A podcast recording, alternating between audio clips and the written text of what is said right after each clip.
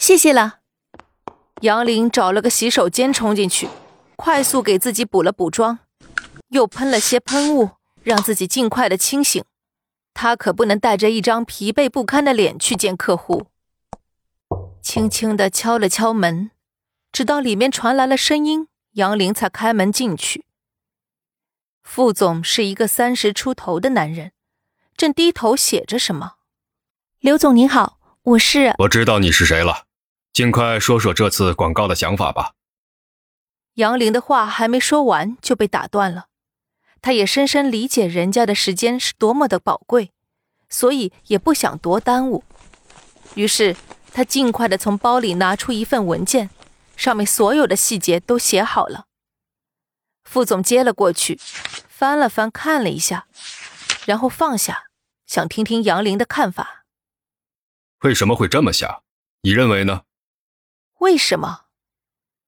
杨林一下子紧张起来，他告诉自己必须要镇定。他知道自己可以的，他以后还要面对更多的人，所以此刻的紧张一定要克服。你们的厨房用品是最新的产品，代言人我想过很多，不过我觉得他是最合适的。杨玲翻了页。一个放大的帅哥就出现在了眼前。这是国内最新一档厨师争霸赛的节目，而冠军就是这个帅哥。也因为这个节目，他红遍了全国，几乎所有人都认识他。其实，请明星来代言也不是不可以，只是明星对厨房用品的热爱程度以及熟悉程度都没有这个人那么深。他的职业。他对厨房用品的了解程度，以及因为节目所带来的人气，这些才是至关重要的。哦，为什么是他？很简单，因为他热爱。厨师是他热爱的职业，所以这些用品在他眼里就好像他的小孩儿。人们想要看的是这个产品的实用性，所以他可以完全的表达出来。演员需要演，可是他不一样。杨玲侃侃而谈，完全忘记了自己是在谁面前说话。说完，才发现自己手上不知什么时候多了一支笔，而刚才自己边说边画圈圈，说的好不开心啊！副总抱着手臂，看着他若有所思。杨玲赶紧又正襟危坐起来，继续说，关于广告又该怎么拍摄呢？嗯。广告最怕的就是假。其实我们可以轻易的看出其他广告吹嘘的天花乱坠，可是实际并不是那样的。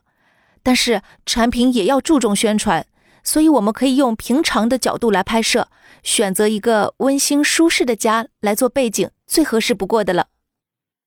杨玲说完，点点头看着他，不知道他的创意能不能被认同呢？这可是他想了好几个晚上的成果。光找一个合适的代言人，他就找了很久，直到偶然看到厨师大赛的新闻，他才灵光乍现。副总拍拍手，像是十分认同的样子。不错，你是有想法的年轻人。杨玲不好意思的笑了笑，居然就这样被夸了，好不自在啊！他摸了摸自己的头发，一时不知道该怎么接受副总的夸赞。谢谢夸奖，我只是按照我自己的想法来。其实很多公司都在争夺这个广告，但是他们的想法都不合我意，所以我一直在等。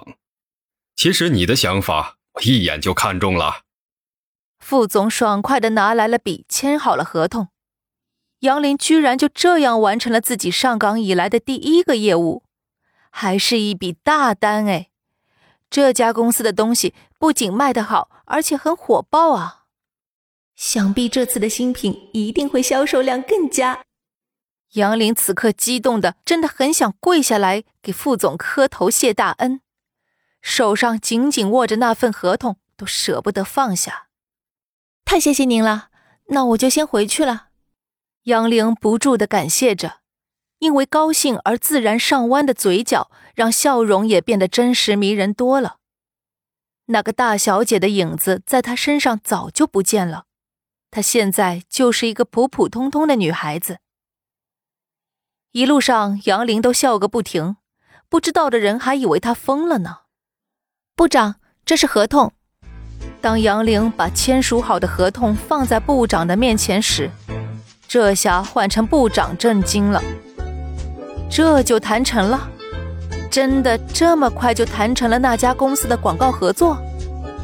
他们公司的人之前去了多少个都不行，这个新人一来就谈好了？